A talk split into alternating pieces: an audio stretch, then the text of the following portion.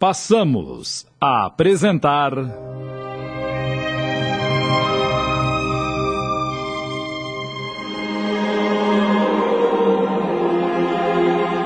Arquipélago dos Pacíficos. Minissérie em cinco capítulos, extraído da obra de Antônio Roberto de Carvalho. Adaptação Tony de França.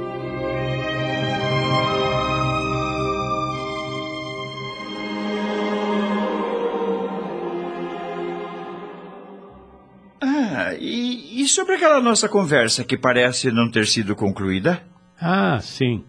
Sobre a doação de parte do seu dinheiro aos seus familiares, é isso? Isso mesmo. Em que pé estamos? Basta só você me dizer quanto. Quanto? Uh, Como assim quanto? Refiro-me à quantia que você quer doar, ora. Nesse momento, Roberto, inseguro, recordou-se que aquele dinheiro da mochila era para recomeçar uma vida nova em algum lugar ainda desconhecido. Mas agora existia a possibilidade de ajudar aqueles que foram tão generosos com ele no passado. E então? Já decidiu quanto deseja doar? Bem, eh, na verdade, não sei direito, mas eh, quanto você acha que devo dar? a decisão é sua. Que tal um terço do que possuo? É uma afirmação ou uma pergunta?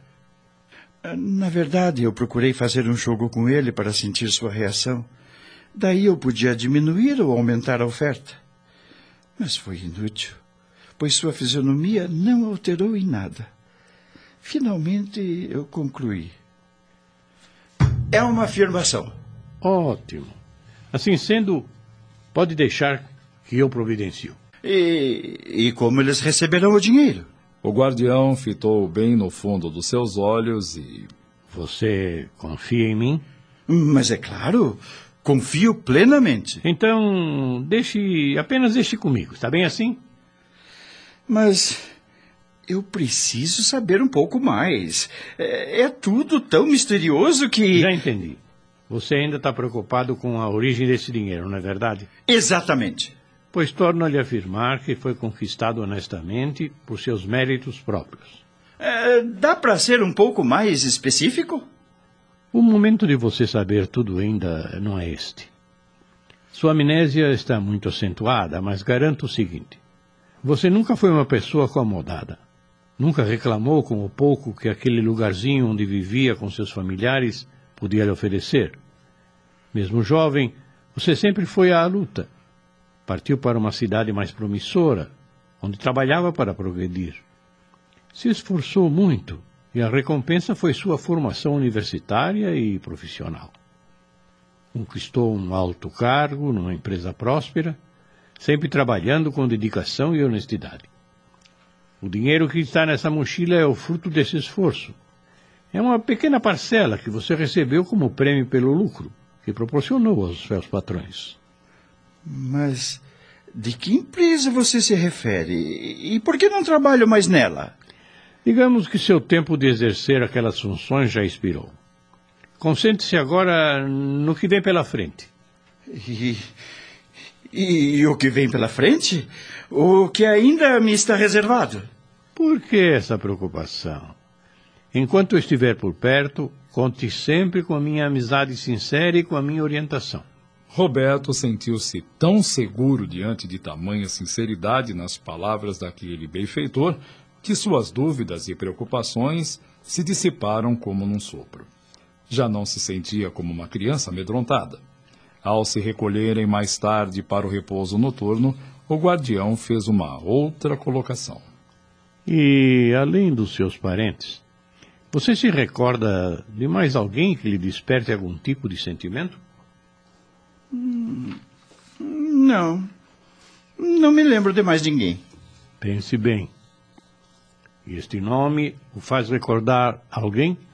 Marina?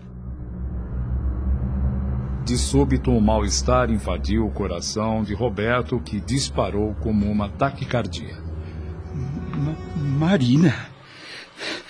Quem é Marina? Ora, ora, esquece. Acho que ainda não é o momento de falar-lhe sobre ela. Estranho. Esse nome me apavora. Será que novas feridas serão cutucadas e sangrarão dentro de mim? Ah, meu Deus! Por mais que eu tentasse me esquivar daquele assunto, nada adiantou. Ao pegar no sono, imagens apagadas no início e depois nítidas se formavam na minha mente. Uma lindíssima jovem a quem amei muito e fui correspondido também era o que eu visualizava. Éramos sorridentes e felizes, e em breve nos casaríamos. Mas subitamente essas imagens transformaram-se numa trágica cena. A jovem estava morta. Eu a segurava nos braços e chorava copiosamente, rogando a Deus que me a devolvesse ou então que eu partisse com ela. Meu coração estava dilacerado.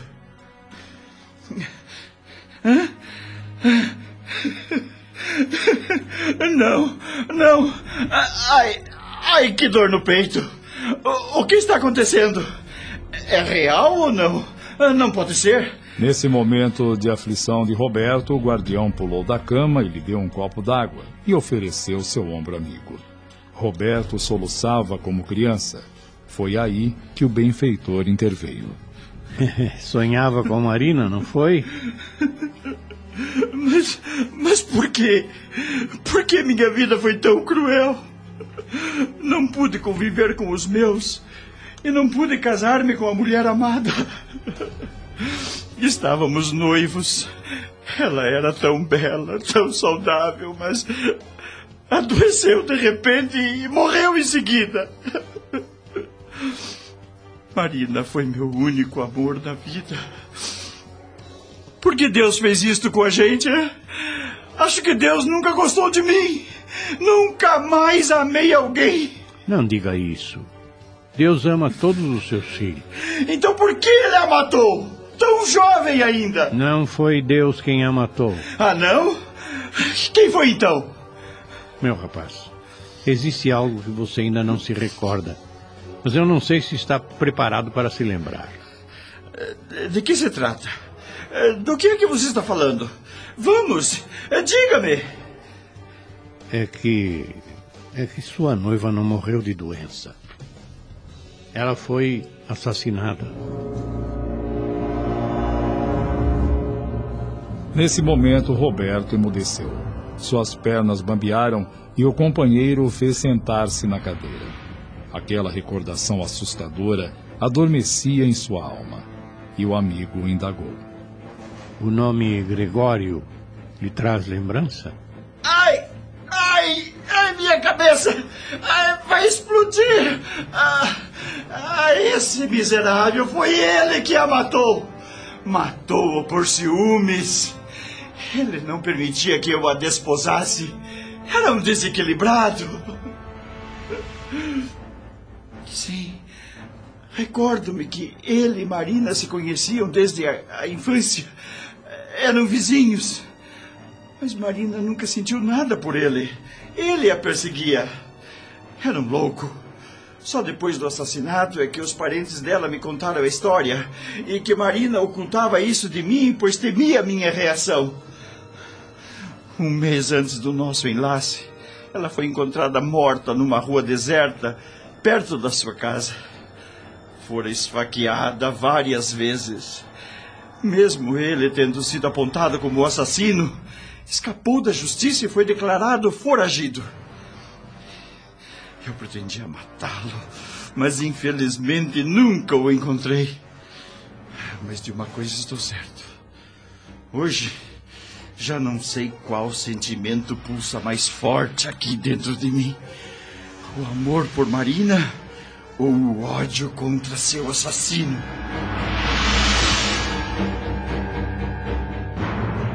O benfeitor de Roberto encarou e, fitando em seus olhos, como que adivinhando seus pensamentos, disse: É impossível que um coração possa cultivar amor e ódio ao mesmo tempo, ainda que por pessoas e razões diferentes. Seu conhecimento parece ir além da natureza humana, meu amigo. Saiba que eu amo Marina intensamente e odeio terrivelmente aquele infeliz que tirou sua vida, e garanto-lhe, que eu não sei dizer qual dos dois sentimentos é mais forte em mim. Mas isso é fácil de saber? Fácil? Fácil como? Que brincadeira é essa agora? Estamos apresentando. Arquipélago dos Pacíficos.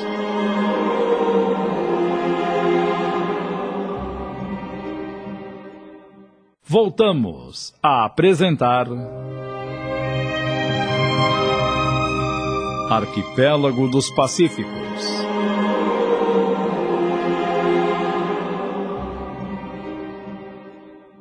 não é brincadeira, não. Vou mostrar-lhe como não é difícil. Veja bem. Se duas opções fossem lhe oferecidas e você tivesse que optar por apenas uma, só uma, a primeira escolha seria você estar de cara a cara com o Gregório, vingar-se da morte de sua noiva. E outra seria você se encontrar com a Marina e voltar a conviver juntos. Qual das duas você prefere? Mas é claro que ambas. Ah, não é mesmo. Eu só disse uma. Apenas uma pode definir o real sentimento em seu coração. Lembre-se que o amor e o ódio não podem viver lado a lado. Ou você cultiva o amor por Marina ou o ódio por Gregório. E lembre-se que sentimentos inferiores não devem proliferar em nós como erva daninha, que nos impossibilita a capacidade de amar. Roberto, diante do exposto pelo amigo, refletiu, refletiu e, sem titubear, respondeu. Ora, mas é claro que eu preferiria mil vezes reencontrar-me com Marina. eu sabia disso. É claro e natural que você prefere Marina, porque o amor é um sentimento mais latente em você do que o ódio. Mas você não me deu duas alternativas. Ora, ora, rapaz, não tente me enganar. O ser humano foi criado para cultivar o amor que lhe é inato, inabalável, eterno. Já o ódio é o resultado das nossas próprias fraquezas. E é justamente o amor que pulsa fortemente em você. Diante dessa colocação, Roberto nada mais pôde argumentar, pois mais uma vez ele se surpreendeu com a descrição do que realmente se passava em seu interior.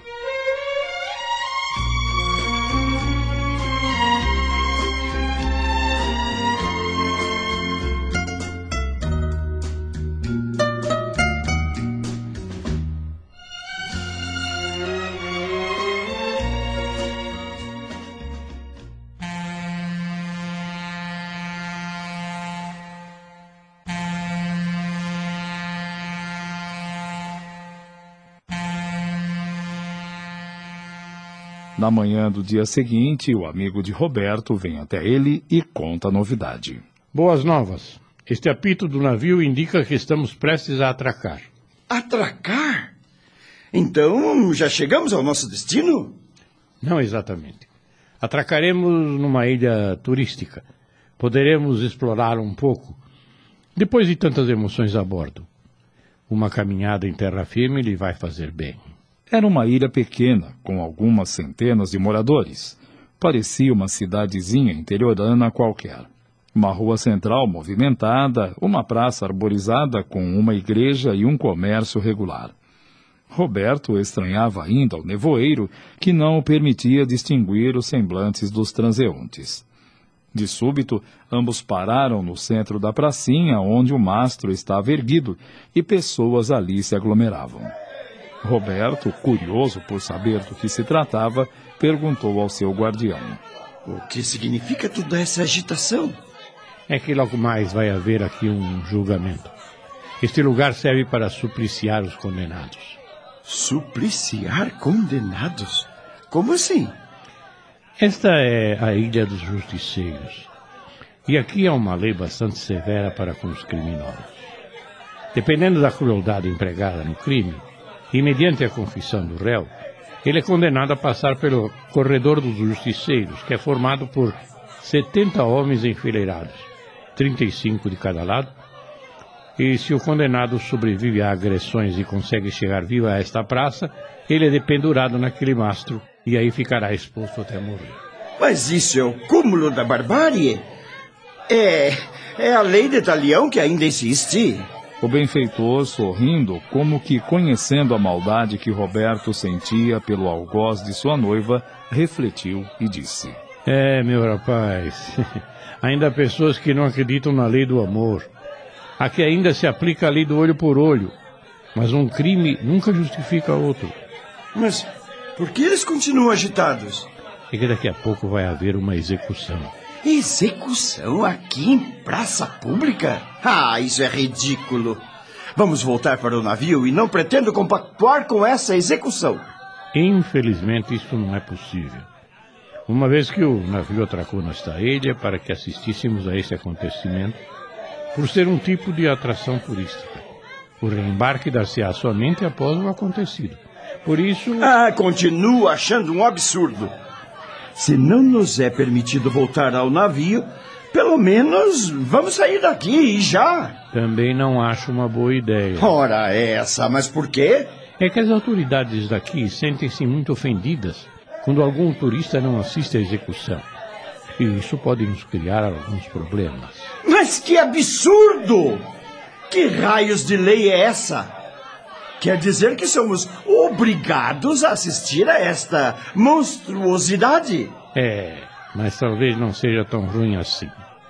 Quando Roberto ia contestar mais uma vez, eis que um toque de corneta anunciava o início da cerimônia.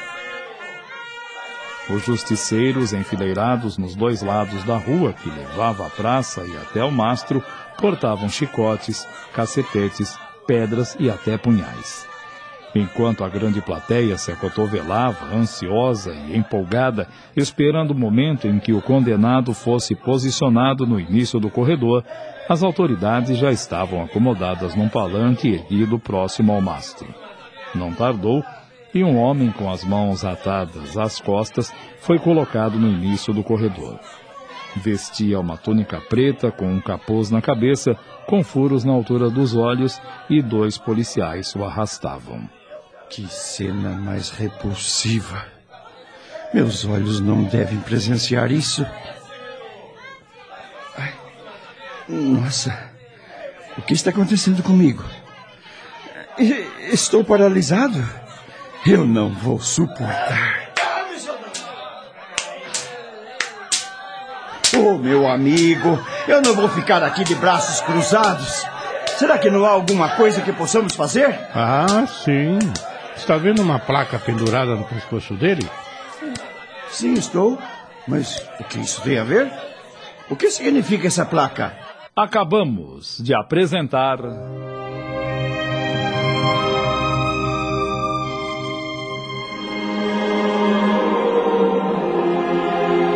Arquipélago dos Pacíficos. Minissérie em cinco capítulos da obra de Antônio Roberto de Carvalho, adaptação de Tony de França.